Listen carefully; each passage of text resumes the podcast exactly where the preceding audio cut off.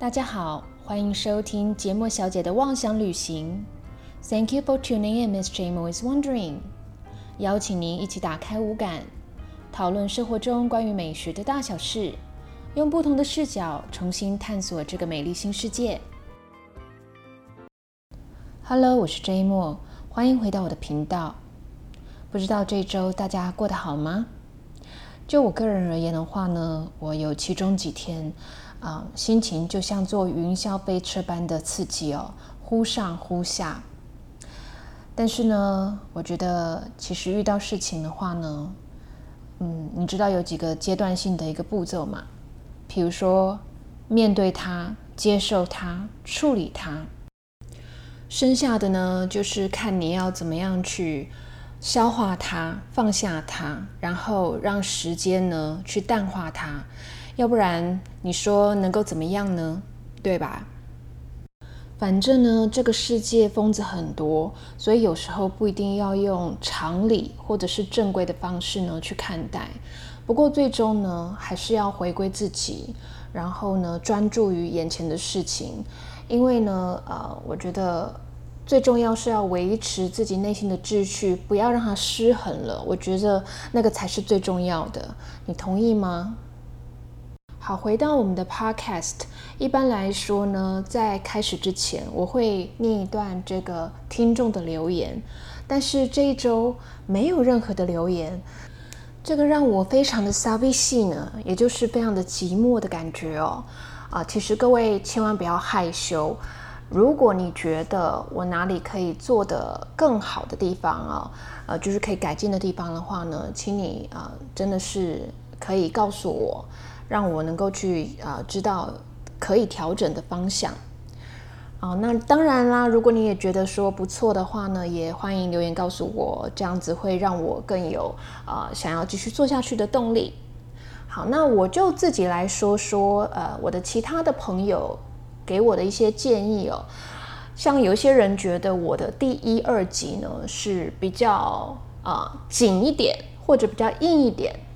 啊，这个是没有错的。我自己也发觉到这个问题，是因为呃，我的第二一二集呢都还在熟悉当中，呃，在录的时候也比较紧张，因为我如果说嗯不看这个逐字稿的话，就是我自己其实是写逐字稿的哦。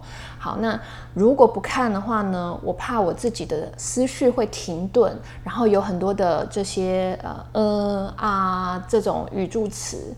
那这样当然听众听起来就不会是很呃顺耳的一个方式哦。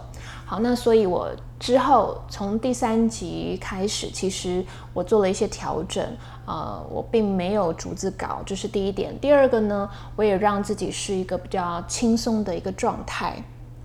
好，那我相信各位应该可以渐渐的感受到哦，我觉得会渐渐进渐入佳境了。好，另外一个呢，就是其实可能各位听到我就是一个人对着大家来讲这些故事，呃，我觉得可能有几集还是是会这样子的一个状态。不过呢，呃，我也有呃积极的去筹备找人来跟我对谈啊。我身边有一些是美学相关领域的一些朋友啊，我觉得呢，呃，这个。对谈的部分也会慢慢的安排，那它会让整个内容呢，因为我觉得两个人的对谈它是可以激荡出一些火花的，所以应该会更有趣、更生动一点。好，那就请大家敬请期待喽。另外，我有一个问题，就是不知道各位会觉得我的语速太慢吗？如果你觉得太慢的话，我会建议你到你的收听平台上面找找看有没有可以调整语速的一个功能。其实是可以调一点二倍或者是一点五倍，甚至更快哦。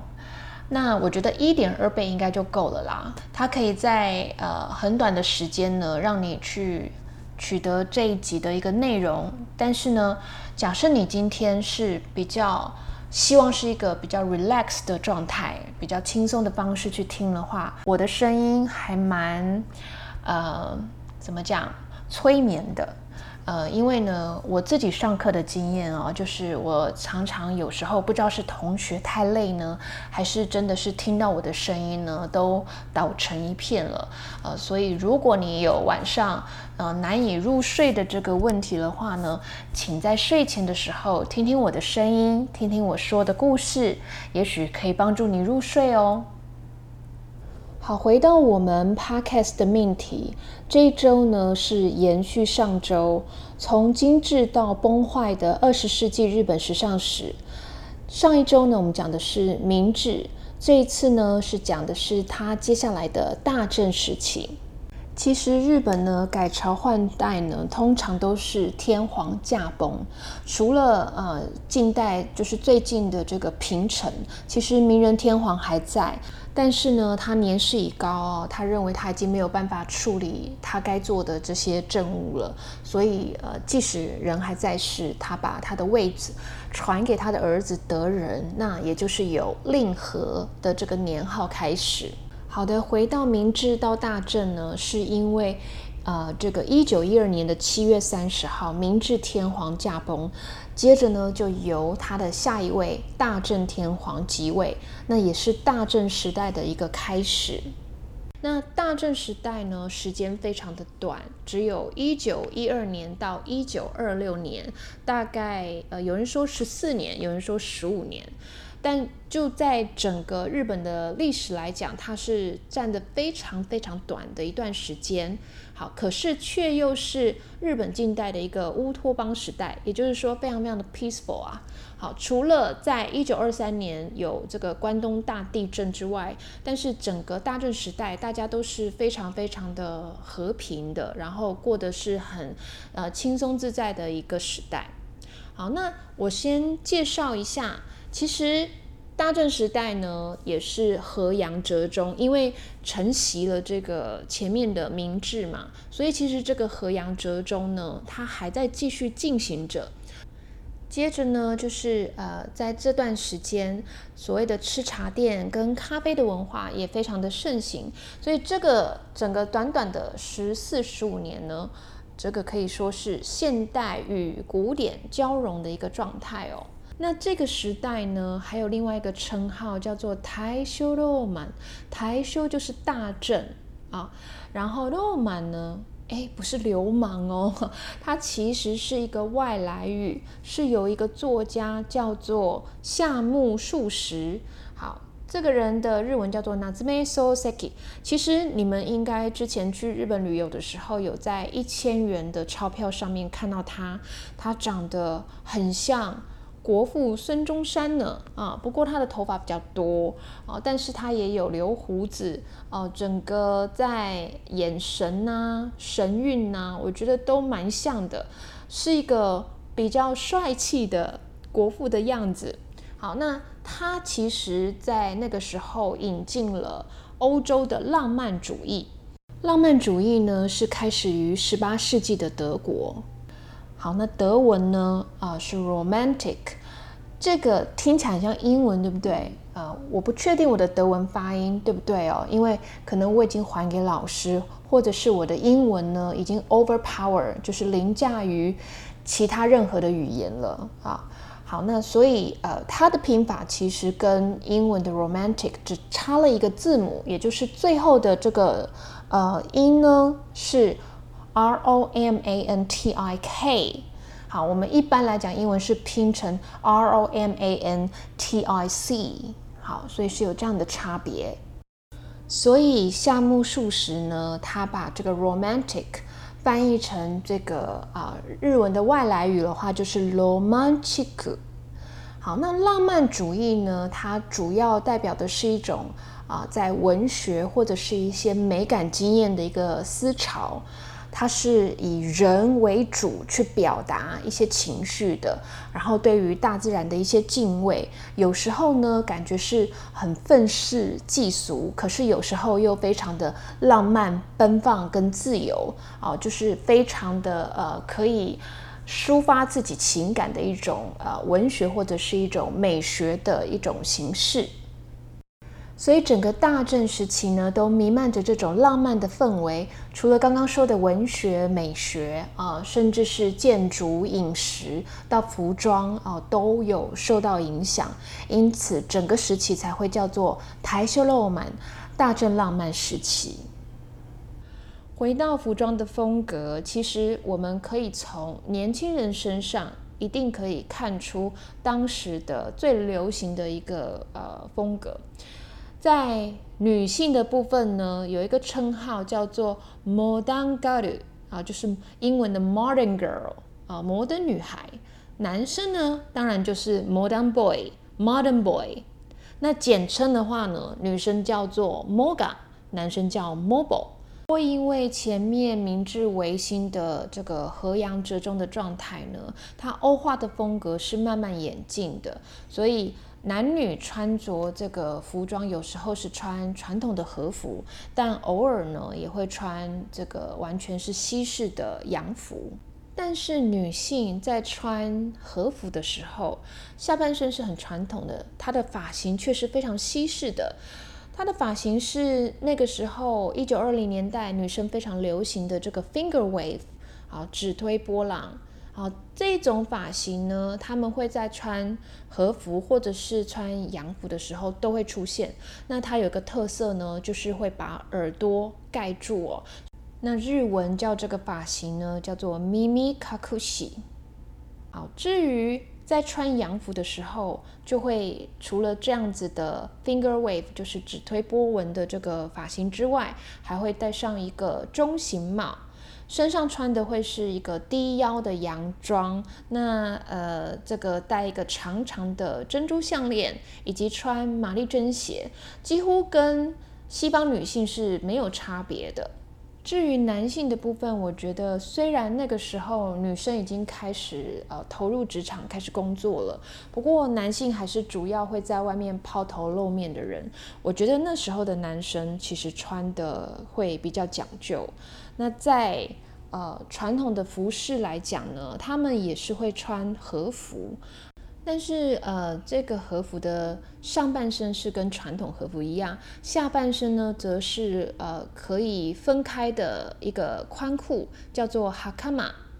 鞋子的部分呢，则是看你的一个，我觉得是不是有钱的程度啊？因为它可以穿木屐啊，传统的木屐也可以穿皮鞋。可是皮鞋那时候还不是很普遍，还是非常非常贵的。再加上那时候没有铺柏油路嘛，你如果不小心踩在泥泞的地上的话，很容易弄脏。所以可能如果穿皮鞋的话，呃，必须要坐这个人力车，或者是有车子接送吧。好，那我们来看其他的配件。那因为像这些人呢，他们可能地位都挺高的，可能是医师啊，或者是呃律师，就是当地的士绅，所以呃他的这个帽子哦，会戴绅士帽。那这个帽子是其实是一种硬壳圆顶的山高帽，好，日文叫做 Yamatagabo。好，其实就是从英国传来的一个呃帽子，叫做 bowler hat。那在美式的话，有另外的名字叫做 derby hat。可是这三个称号都是指同一款的帽子。好，比起呢这种丝质的高领帽，其实它还是可以在正式的场合穿着，但相对来讲，它会比较好清洗，而且价格也比较亲民，所以它比较普及一点。再来有一个很特别的配件呢，就是披风了。好，这个披风日文叫做 Nijo Umawashi，有点像是呃名侦探福尔摩斯会穿的，但是它是一个有点像是长及到呃小腿肚的外套，可是，在披风的部分呢是半分离式的，所以比整件式的披风来讲，它会更好活动。至于男士在那个时候穿的西式服装呢，呃，在大正时期已经几乎就是奠定之后的基础了。好，那我们再看一九二零年代西方的男士穿着，跟日本也几乎是完全没有差别的。其中有一个很特别，男士的这个裤子哦，哦，它有两种，一种是及膝的灯笼裤啊，宽宽的。泡泡的灯笼裤以及大宽裤。那这个背后的故事呢，非常非常的有趣，因为其实这个是从英国流行过来的。那那个时代的英国上流阶层的男士呢，是非常流行玩高尔夫。为了要保有绅士的优雅，但又要活动方便，他们会穿衬衫打领带哦哦，然后外面会套一件这个 V 领格纹的针织衫，下半身就是穿这个及膝的灯笼裤，英文叫做 knickers，K N I C K E R S，因为有两个裤管，所以要加 s。好，那这些啊，可能。上流阶层的这个男士，他可能有一些人还很年轻，甚至是还在就学，他们就会想要穿这样子的衣服呢，到校园里上课。可是因为当时的民风非常非常保守的这个牛津大学呢，觉得这样子简直是奇装异服哦，穿到学校又是成何体统。所以基本上他们是禁止这些学生穿这样子的，就是有点像是我们之前啊可能会穿自己做的制服，到了学校一样会被这个教官禁止。于是呢，学生为了要这个躲过学校的稽查呢，他就纷纷在这个及膝灯笼裤外面再套上一件非常宽大的一个直筒裤子。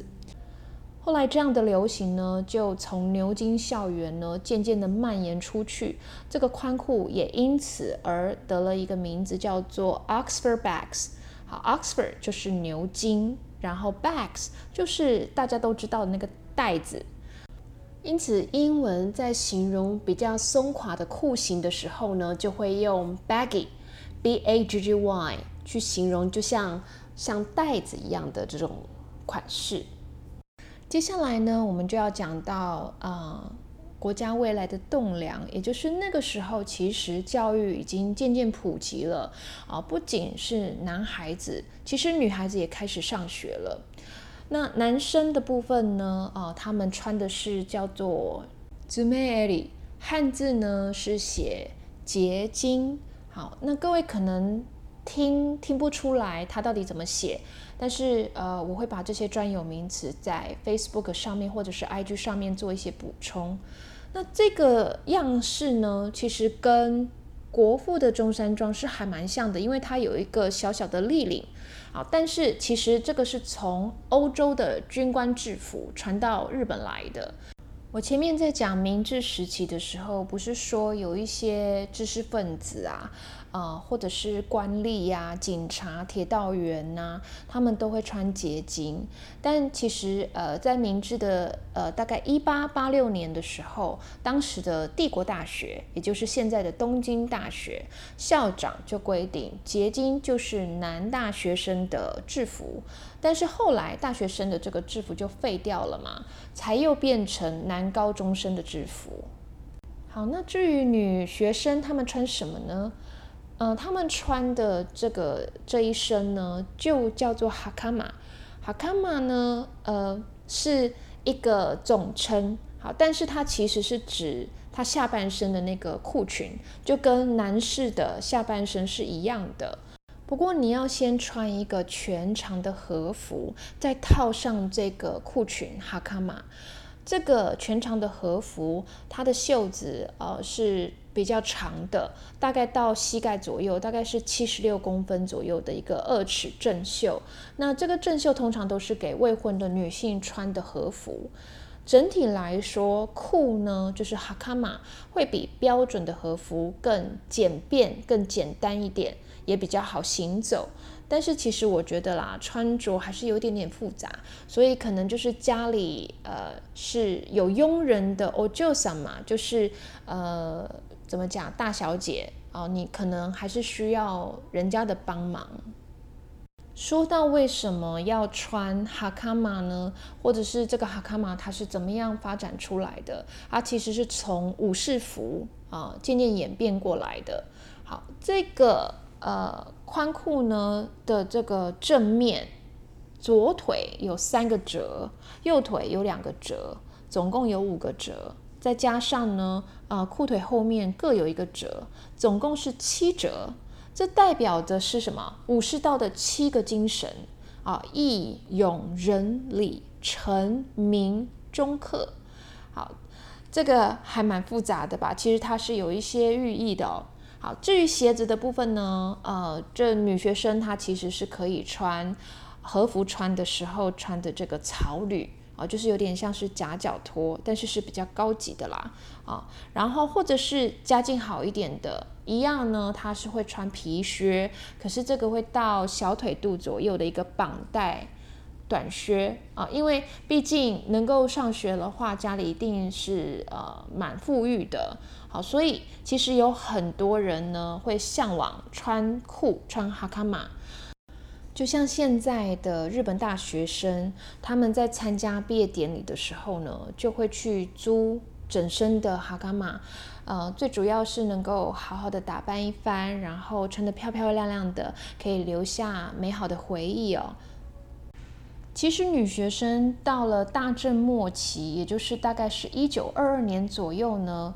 啊，还有另外一种风格，就是他们开始穿水手服，一直到现在，你也看到很多的女学生穿水手服之外，台湾好像也是受到影响，对不对？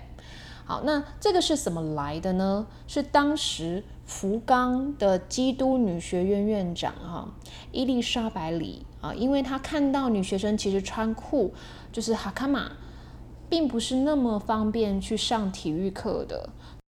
于是呢，他就把他当时在欧洲留学的时候穿的水手体育服，直接作为日本女学生的体育服。可是这个体育服，嗯，我觉得蛮奇怪的，因为是裙子诶。但是你如果看照片的话呢，它其实长度是过这个膝盖，然后是大概在小腿肚左右。我不知道他们里面会不会穿裤子。好，反正呢，他后来就是慢慢的演进成为制服，而且陆陆续续其他的学校也跟着呃沿用，到现在都是很多的呃高中啊，应该都是高中吧，高中国中都还是穿水手服的。哎，各位，我们上礼拜不是有一个。问题吗？但是没有人回答我。哎，就是你们知道水手服的领子为什么要做的这么宽大？然后它有什么实际的作用呢？好，我在这边就顺便解答吧。它其实呃就是让水手如果不小心在航海的时候从船上掉到海里，那其他的人呢，或者说快要掉到海里的时候，可以很容易的去抓住它的领子啊。目的呢，就是为了增加它生存的机会。好，我在前面讲大正时期的开头的时候，不是就有提到，因为呢，呃，这个时候是非常拥抱外来的文化的，所以吃茶店跟咖啡厅呢就非常的盛行。其实这两个还是有稍微的这个差异，因为呢，吃茶店 （kisaden） 啊，它就是真的是纯吃茶。但是呢，咖啡厅咖啡就不一定了。咖啡厅呢，其实就有一点像是欧洲当时的一个提供饮料的沙龙，然后商人呢在那里聊生意，文人就在那里谈理想啊，高谈阔论等等的。但是呢，在咖啡厅里面还有就是一群穿着啊和服，然后外面罩着这个白色的围裙的女几。好，这个汉字是写女性的女，给就是给予、给予的那个给，但是我觉得念女给有点怪怪的。好，日文是 joku，也就是女服务生的意思。那他们呢会随侍在侧倒酒，或者是呃，就是你有什么需求，就可以请这个女给帮忙。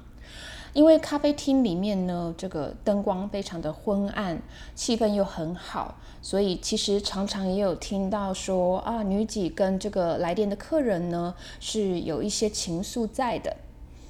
我想这就是呃后来日本女仆咖啡厅盛行的原因或者是由来吧。那现在的女仆咖啡厅呢，它可以叫做 Mado Kissa，好，就是吃茶店的那个 Kissa。还有呢，Mado Cafe，好，就是咖啡厅。可是前面的 Mado 就是英文的 Maid，M A I D，女仆的意思，有一点是角色扮演。许多可能在现实中失意或者是想要寻求慰藉的男性啊，尤其是呢宅男们，可能成天呢看动漫、打电动。来到女仆咖啡厅的话呢，呃，这些女仆们呢，可以把她们当做在一个私人豪宅里面的主人一样去提供服务。所以，呃，他们的主要的客人，因为都是这些宅男们，那日本有一个专有名词叫做“御宅族”，我相信你们应该有听过。所以，第一家的女仆咖啡厅呢，就是在啊有很多动漫周边商品的东京秋叶原成立的。讲完了大正时期的风格，你有没有觉得非常的多姿多彩呢？假设你是一个动漫迷的话，最近应该有去看《鬼灭之刃》的电影吧？啊，其实呢，《鬼灭之刃》呢，它就是在讲大正时代。虽然我本身对于动漫不太有兴趣，但是呢，呃，我为了研究嘛，我也稍微看了一下。这个《鬼灭之刃》它的这个服装，可是老实说，它的图文还有样式呢，还有颜色的搭配都太新了，就是它改良的太多，不是真的很像大正时期的这个时代的衣服。我个人认为呢，《鬼灭之刃》里面的角色穿的有点像是从青龙租借出来的衣服。好，可能青龙大家。在中南部的朋友比较不熟，他是在台北万华区一个很有名租借戏剧舞蹈的呃道具服的一个地方哦。那很多人，比如说在尾牙的这个主题趴的话呢，会去那边租借。所以，如果对于大正时代服装呃有所了解的人，我觉得应该会蛮容易出戏的吧？啊，就是你知道没有办法进入剧情，可能是我而已吧，因为可能很多。现在看动漫的这个呃年轻朋友呢，他可能不会真正去研究呃大正时代的服装是怎么样子的。来跟大家补充一个关于《鬼灭之刃》这个动画的一个小细节，我不知道你们有没有看大陆版的，然后呢去比较台版的跟呃就是日文原版，因为台湾版的就是应该就是放日文原版，它其实在男主角。呃，就是卡马多炭治郎，呃，灶门炭治郎，他所戴的耳环，其实它的样式是不太一样的。好，那在台版跟日文版呢，它其实是一个呃太阳旗，然后它的这个红色的太阳旁边呢是有放射状的线条，可是呢，因为它看起来非常像是呃日本在二次世界大战的时候，呃，它所呃，因为那个时候这个军国主义嘛，他们有一个旗帜叫做旭日旗，旭日就是旭日东升的旭日啊。那呃，其实，在被他侵略的国家里面有包括中国，有包括韩国，其实看到那个国旗，心里都不太舒服。所以在大陆版的这个呃炭治郎身上的这个耳环呢，他就把它改掉，这个还是维持。有红色圆形的太阳，但是呢，它就没有那个放射状啊，线条就有做了一些改动。可能呢，台湾的朋友会觉得哇，他们真是玻璃心。可是我觉得，呃，这可能毕竟是历史的伤痛啦，呃，所以他可能看到那个国旗就非常的刺眼。哎，反正就是国情不同吧。好的，这样子一路听下来，各位有没有觉得，虽然大正时期仅在这个日本的历史上，它占据了一个算是最短最短的一段时间，可是它的整个服装的风格是非常丰富有趣的。我甚至觉得它比明治时代更能够去体现或者是实践和洋折中的风格，因为在明治的时候呢，你可能看到呃男性或女性他们是偶尔穿和服，偶尔穿洋服，但是呢，在大正时期，你是可以在呃。这个一个人身上就可以看出和洋混合的这种混搭的风格，所以我觉得是一个很好玩的一个时代。至于为什么我会花这么长的时间讲这么仔细哦，其实因为之前已经有一个舞蹈学校曾经邀请我去讲过大正时代的一个服装历史，所以呢，我有真的非常认真的去研究了。好，那我希望。大家喜欢我今天的内容。如果喜欢我的这个频道的话呢，非常欢迎你就是关注以及分享给也正在听 podcast 的朋友。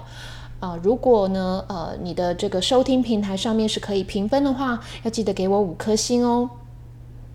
好的，那我们今天要告一个段落了，感谢你今天的收听，我们下次再一起出游吧，拜拜。